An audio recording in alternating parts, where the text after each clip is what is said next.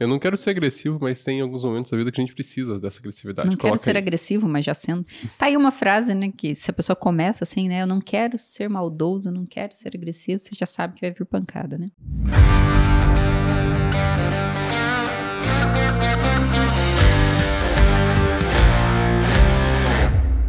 Oi, pessoal!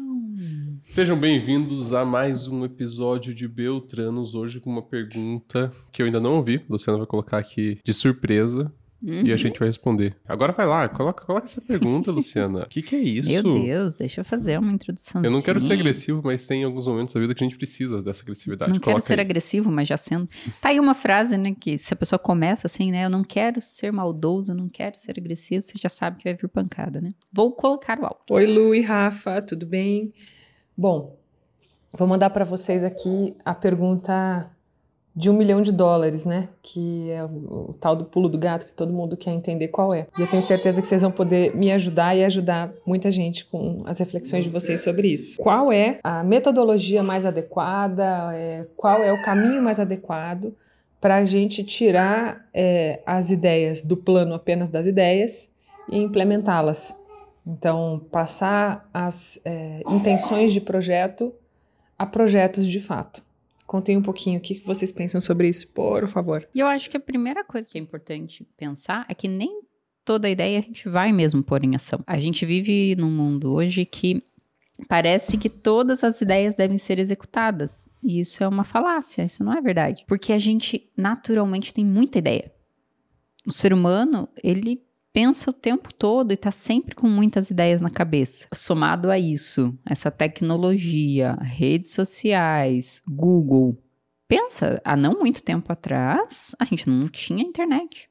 A gente não tinha Google para pesquisar as coisas, a gente tinha que descobrir as coisas através de livros, biblioteca. Eu fazia trabalhos na biblioteca pública aqui de Curitiba e hoje eu tenho livros com acesso no meu celular a qualquer momento, qualquer, qualquer hora.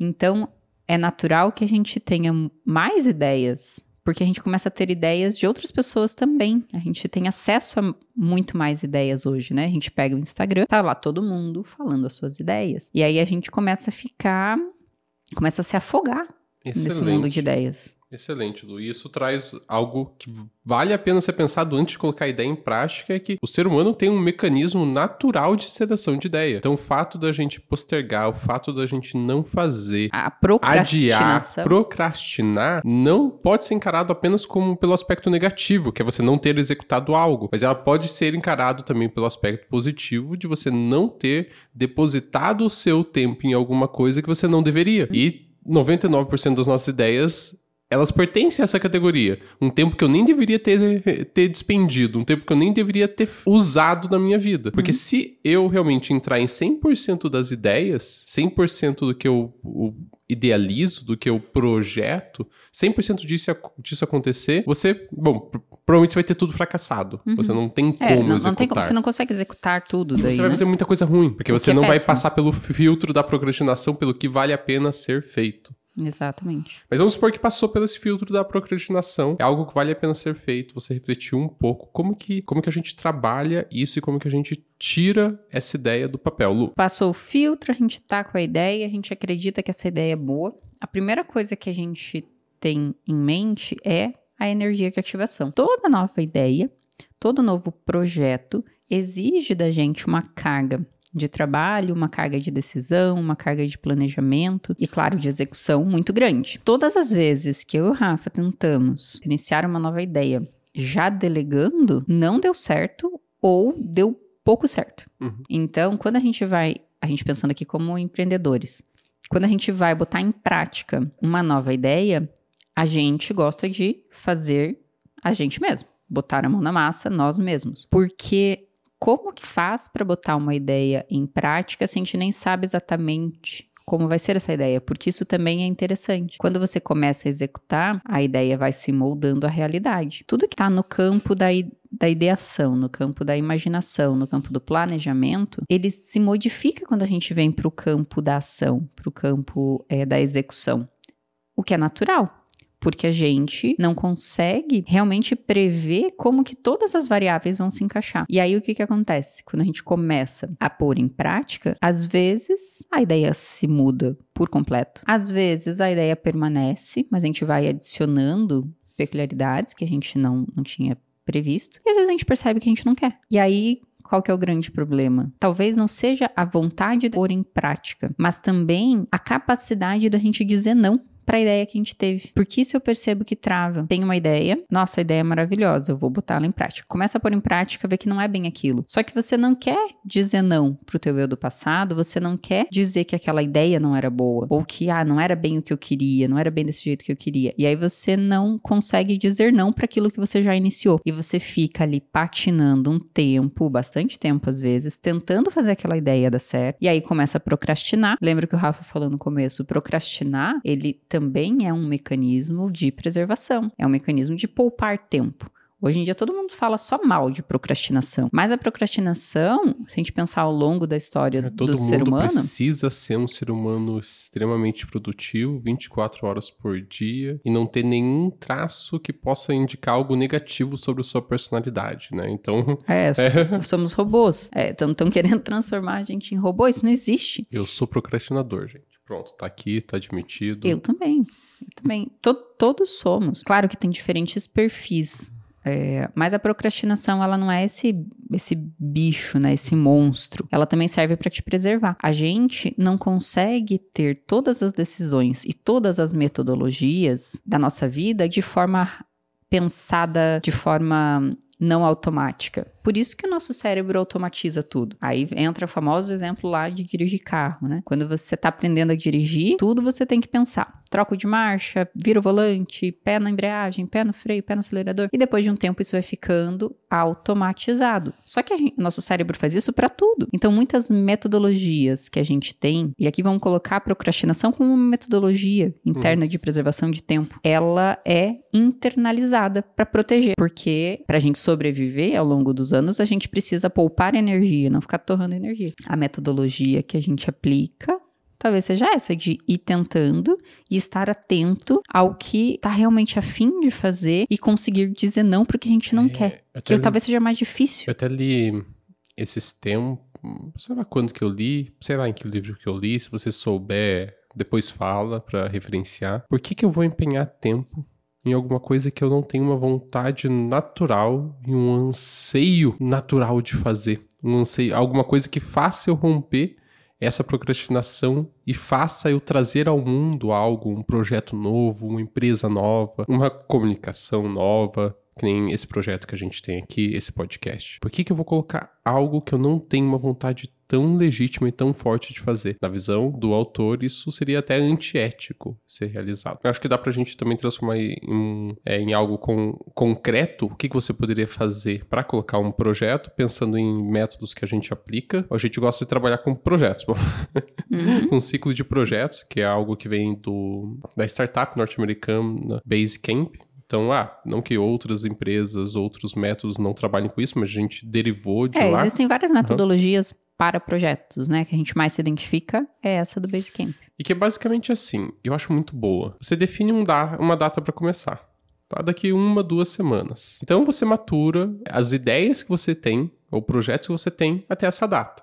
Chegou nessa data, você toma uma decisão. O que, que você vai levar para frente e o que você não vai levar para frente. Nas próximas X semanas. Se você está com dificuldade de começar alguma coisa, coloca nas próximas três semanas. Então, até tal data, até daqui duas semanas, na sexta-feira, eu vou decidir o que eu vou fazer nas próximas três semanas. Então, que parte do que eu quero fazer, ou um todo, ou algo novo que eu quero colocar na minha empresa, eu vou fazer nas próximas três semanas. E faz essa pequena parte, sem tentar planejar algo que vai acontecer por um ano, por cinco anos, por dez anos. Você pode até ter uma visão do que você gostaria que acontecesse daqui cinco anos, mas você reduz num, num espaço de três semanas qual que é o mínimo executável para aquelas três semanas e que passo você vai dar naquelas três semanas. Então você reduz todo o escopo do que você quer, tira tudo que você não conseguir fazer em até três semanas e define alguma coisa para fazer em três semanas. Fica muito mais fácil quando você tem um bloco pequeno, em vez de um bloco muito grande, é muito mais fácil começar, tem muito menos medo do resultado, o fracasso é muito menor, é mais fácil corrigir o caminho. Você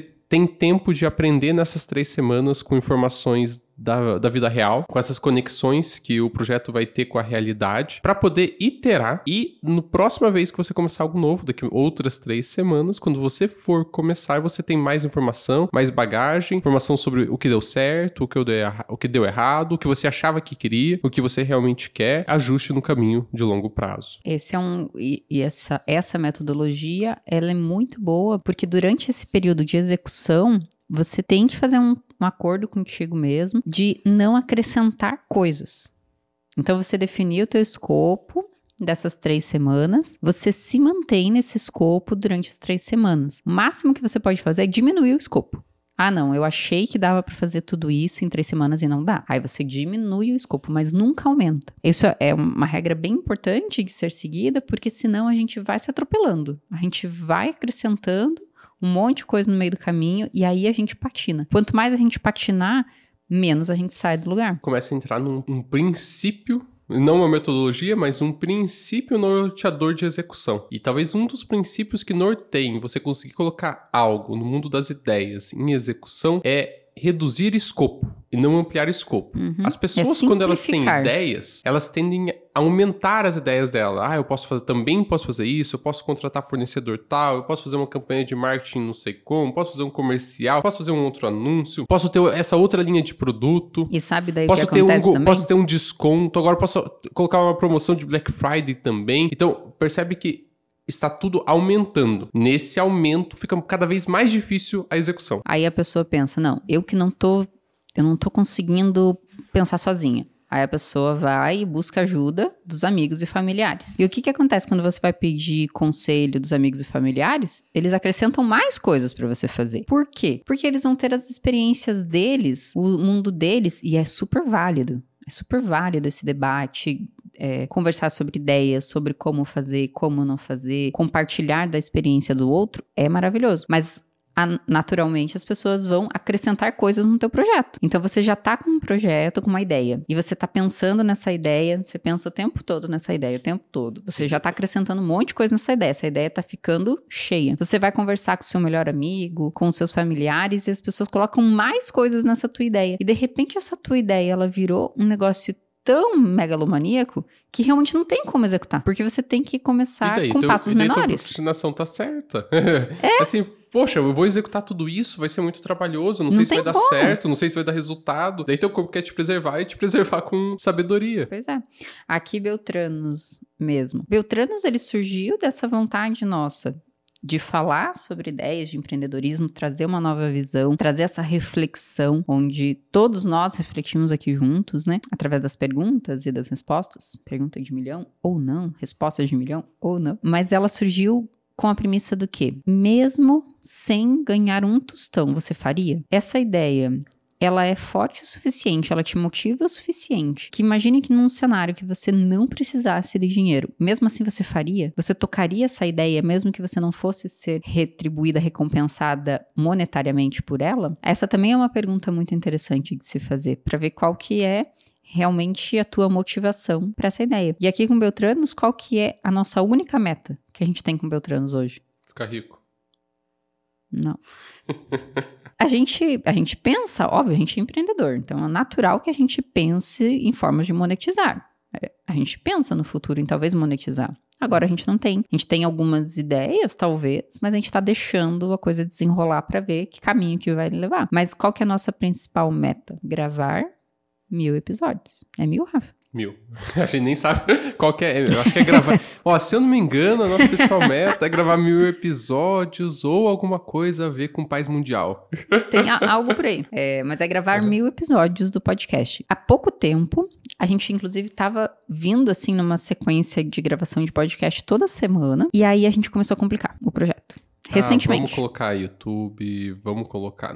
Não que seja ruim podcast com o YouTube, não, nada a ver com isso. Não, é que não tem julgamento de valor, é, gente. A gente tá pensando colocar, só no que. Pra agora gente, vamos né? colocar designer pra trabalhar, vamos ampliar a marca, vamos ampliar, vamos, vamos jogar anúncio. Então a é, gente tava pensando essa, como. Ó, e, e, essa ideia de acelerar, essa ideia de fazer as ó, coisas rápido. Olha que coisa ruim. Como a gente já tem sucessos precedentes na nossa vida. É o paradoxo do sucesso. Como empresário, parece que toda a ideia que eu tiver a partir de agora, que a gente tiver a partir de agora, ela também não pode começar pequena. Ela só pode começar de forma gigante. E daí é documentado muita gente com sucesso quebra em negócios posteriores porque não consegue dimensionar o tamanho de como começar. Então, poxa, agora, os... agora a gente tem recurso para poder começar grande, a gente tem equipamento, a gente tem tempo de estrada, história. Daí é voltar tipo, ah, então vou, só dá para começar algo se esse algo for enorme. Senão não tem que como começar. Que não é totalmente sentido. mentira, é uhum. só uma ilusão criada na nossa cabeça e uma ilusão muito sustentada numa rede social que tudo é megalomaníaco, tudo é muito sucesso, tudo é muito dinheiro, tudo é muito bonito. E a pessoa esquece, esse é o paradoxo do sucesso. Quanto mais sucesso você tem, mais você se distancia daquilo uhum. que te levou àquele sucesso. Então, Porque você começa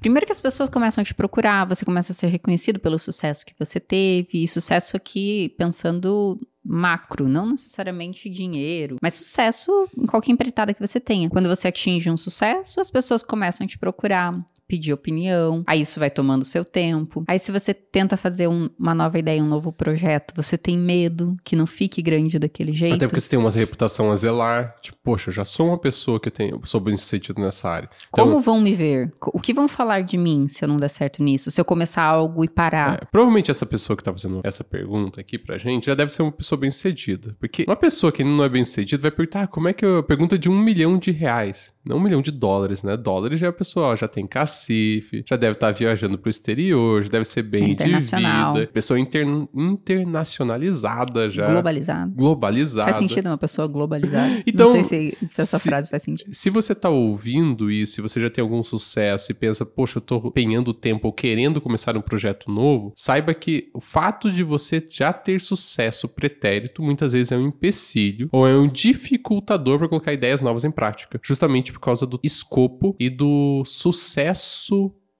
na expectativa de sucesso do novo projeto. É. E a, a tua empreitada de sucesso, ela começou pequena. Você não começou ela do tamanho que ela é hoje. Então, e a gente, gente esquece o primeiro disso. princípio de colocar ideias em práticas, no nosso tomo de como colocar ideias em práticas, que é reduzir o escopo não tenha medo de reduzir o escopo. Não estou conseguindo fazer, não estou colocando algo em prática, reduz, reduz, o escopo. Não estou conseguindo fazer, não estou conseguindo colocar algo em prática, reduz. reduz o escopo. Toda vez que você sentir, passou uma semana e não conseguiu fazer, Reduza o escopo. Passou mais uma semana não conseguiu fazer? Reduza o escopo. Reduza o que deve ser feito. Reduza as variáveis. Simplifique a ideia. Ah, eu queria vender três produtos. Passou uma semana não conseguiu? Vou vender, começar com dois. Passou uma semana não conseguiu? Vou começar com um. Passou uma semana não conseguiu? Continua com um e reduz outra coisa. Ou não, que nem aqui a gente reduziu para vender nada. Então, uhum. é uma, até, redu, até vender nada é uma possibilidade Sim. de um projeto de um empreendedor. Passou uma semana e não conseguiu? Reduz um canal de atração, reduz um canal de marketing, reduz uma pessoa, uma pessoa a menos para que você precise, reduz a quantidade de pessoas necessárias para iniciar o projeto, reduz a quantidade de sócios, reduz a quantidade de informação, reduz a expectativa. Você colocar um compromisso, toda sexta-feira eu vou analisar e se eu não conseguir colocar nada em prática, eu vou reduzir o escopo, daqui a pouco você vai executar executar algo.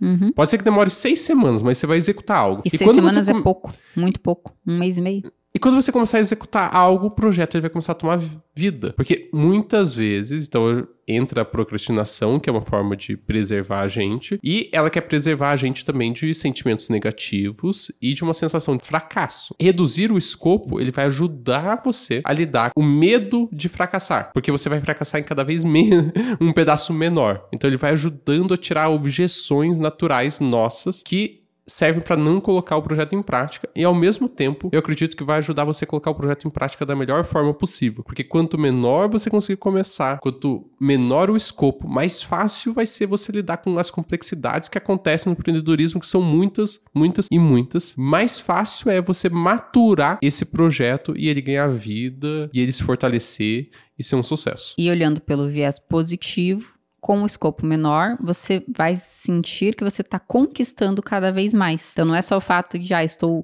não estou errando, não estou fracassando, mas também quando você tem passos menores e bem definidos, cada passo que você dá, você se sente um imperador romano, assim, você se sente conquistando o mundo. Por menor, não é o tamanho que, que importa, é o ah. quanto você conseguiu. é o. É, como eu conheço bem você, eu já entendi muito bem essa entonação. É... Me perdi aqui. Não Só um pouquinho, a gente, vai, a gente já volta. Mentira, estamos aqui ainda. Porque quando você tem um escopo menor, você tem um passo menor e você atinge isso que você se propôs, a tua sensação de felicidade é muito grande. E essa sensação de felicidade te recompensa de uma forma gigante e você consegue dar outros passos. Porque o cérebro, ele busca recompensa, mas ele não diferencia tanto uma recompensa grande de uma recompensa pequena. Então, é, também tem esse viés positivo de você ter escopo menor, você diminuir o escopo, ao invés de querer deixar o projeto muito grande, muito megalomaníaco. Não confunda diminuir o escopo com ser pouco exigente, tá? Por, por exemplo, ah, vou procurar um namorado uma namorada. Passou uma semana eu não consegui. Vou reduzir o escopo. reduzir o escopo não é você, tipo, ah, não precisa ser tão bonito, não precisa ser tão sexy, não precisa ser tão elegante, não precisa ser tão maduro.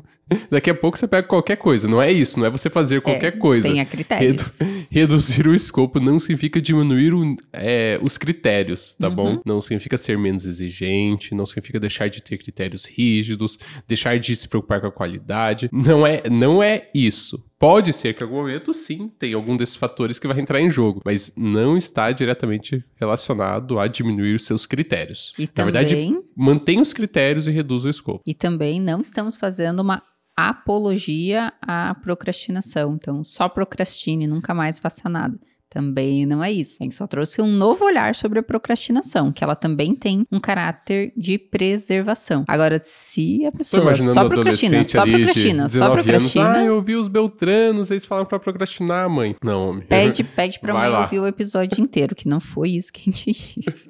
A procrastinação, ela não é tão ruim assim, mas também não dá para usá-la como desculpa para ficar parado na vida sem fazer nada. Ela tem um fator positivo, mas não significa que ela é só positivo também. Não, isso não tira a parte negativa dela. Exatamente. Então você precisa sim encontrar formas de pôr em prática as coisas, mas também conseguir ouvir o que a tua própria intuição, e aqui vamos pensar na intuição como hum, um metodologias, ah, metodologias pessoais internalizadas né? É também é importante a gente ouvir e a gente uhum. entender a gente. Eu tenho visto muitas pessoas procurando externamente respostas que elas têm que ter de, de dentro. Uhum. Elas têm que ter essas respostas internas. Porque o outro, ele tem um modelo dele, de como deve ser a vida e de como deve ser os negócios e que tem sim sua, sua variedade. Eu eu adoro conversar com pessoas, ouvir as experiências, mas algumas decisões e as nossas questões, as nossas decisões, tem que a gente tem que ser muito mais decisório me perdi, né? Mas vocês entenderam, né? Que o Rafa começou a se mexer aqui. Aí eu fiquei olhando pra ele. Eu tô querendo, querendo gravar outro episódio, é, já, que porque eu já ele começa... dessa resposta. É, eu, eu começo, de repente, assim, às vezes eu me perco um pouco, porque o Rafa começa a se mexer de um jeito aqui do meu lado, e eu começo a querer ver o que, que ele tá fazendo, e daí o meu, meu cérebro se perde. Mas é isso, gente, vocês entenderam que acho que foi o primeiro episódio que nós falamos da nossa meta de gravar mil episódios. Para gravar mil episódios, o que, que a gente precisa? De perguntas. Então, se você ainda não mandou, ou se você mandou e já tem outra pergunta para mandar, manda pra gente. Vai ter link aqui na descrição ou na descrição do episódio. Em algum lugar vai ter um link para você mandar sua pergunta pra gente. Que é um contato no Telegram. Você vai entrar, é um contato, não é um grupo. Você manda sua pergunta. Pode ser escrita, pode ser gravada e a gente prefere que seja. Se você gravar e não quiser que as pessoas reconheçam a sua voz, a gente pode deixar ela, tipo, passa um filtro aqui na tua voz para as pessoas não reconhecerem você. Mas manda sua pergunta pra gente, pra gente bater nossa meta. Beltranos, hashtag mil. Fui, tchau. Falou!